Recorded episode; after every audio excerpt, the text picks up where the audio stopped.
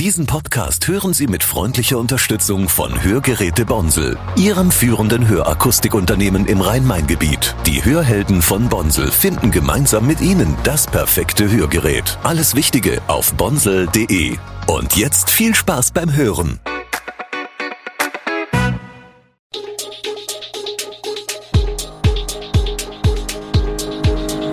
Gude, unser morgendliches News Update.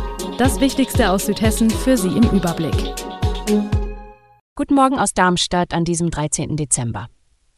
Viel zu tun für DHL und Post in der Weihnachtszeit, Anklageerhebung nach Antiterror-Razzia gegen Reichsbürger und Vandalismus in Großumstadt. Das und mehr heute im Podcast. Noch zwölf Tage bis Weihnachten. Wer also ein Geschenk noch per Post versenden will und auch sicher sein will, dass das Paket rechtzeitig ankommt, sollte sich sputen. DHL rät daher seinen Kunden, spätestens bis zum 20. Dezember sollte ein Paket abgegeben werden, damit es auch bis Heiligabend inländische Adressaten erreicht. Bei Briefen und Postkarten rät die Post, dies bis spätestens 21. Dezember erledigt zu haben. Denn die Mitarbeiter in den Brief- und Paketzentren von Post bzw. von DHL im Rhein-Main-Gebiet haben in der Weihnachtszeit gut zu tun. Demnach müssen die Standorte Obertshausen, Rothgau, Darmstadt, Frankfurt-Offenbach und Wiesbaden bis zu 46 Prozent mehr Zusendungen abwickeln. Eine besondere Rolle kommt in der Weihnachtszeit der Zustellbasis auf der Knell zu.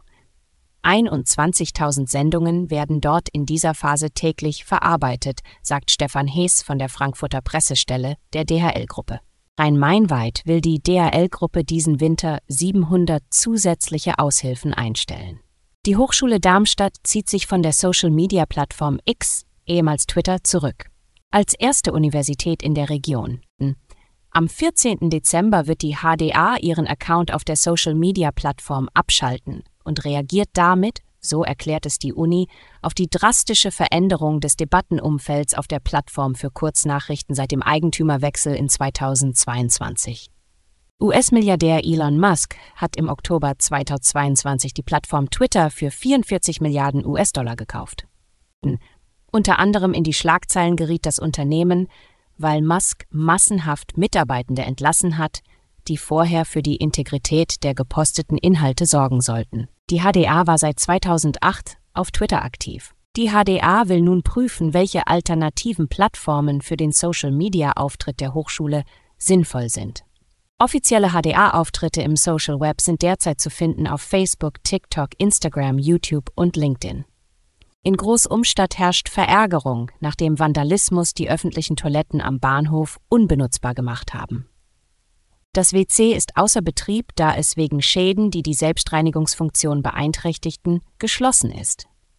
Diese Vorfälle sind kein Einzelfall. Auch andere Orte im Landkreis Darmstadt-Dieburg wie die WC-Anlagen am Georg-August-Zinnhaus in Griesheim wurden wiederholt Ziel von Vandalismus. In Dieburg kam es zu Brandstiftung und anderen Schäden in öffentlichen Toiletten. In Griesheim führen die regelmäßigen Vorfälle zu eingeschränkten Öffnungszeiten, während man in Rheinheim die Toiletten sogar ganz sperrte.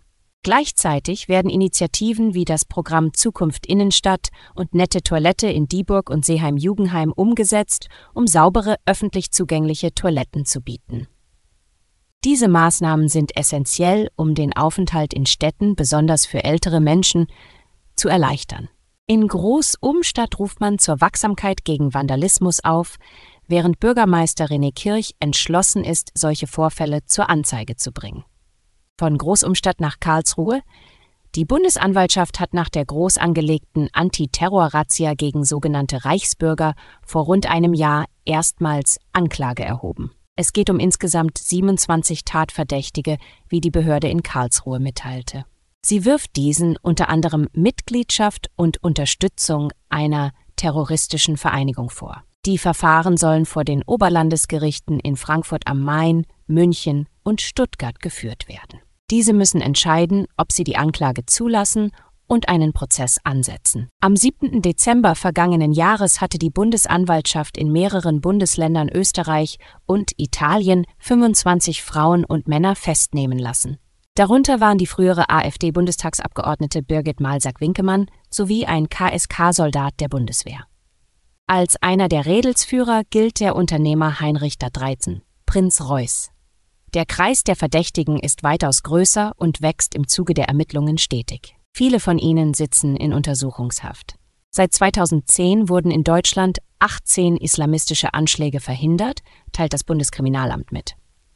In Hessen konnten in 2018 und 2019 Anschläge in Frankfurt und Umgebung abgewendet werden. In Hamburg wurden 2021 und 2023 jeweils Anschläge vereitelt. In Nordrhein-Westfalen wurden neun Anschläge zwischen 2011 und 2023 verhindert. Weitere vereitelte Anschläge fanden in Sachsen, Niedersachsen, Mecklenburg-Vorpommern, Schleswig-Holstein und Berlin statt. Das BKA warnt vor einer Gefährdung der Sicherheitslage in Deutschland und Europa im Kontext des Nahostkonflikts und koordiniert Maßnahmen mit anderen Sicherheitsbehörden. Alle Infos zu diesen Themen und noch viel mehr finden Sie stets aktuell auf äh, showonline.de. Gute Südhessen ist eine Produktion der VAM von Allgemeiner Zeitung, Wiesbadener Kurier, Echo Online und Mittelhessen.de. Redaktion und Produktion die NewsmanagerInnen der VAM. Ihr erreicht uns per Mail an audio.vam.de.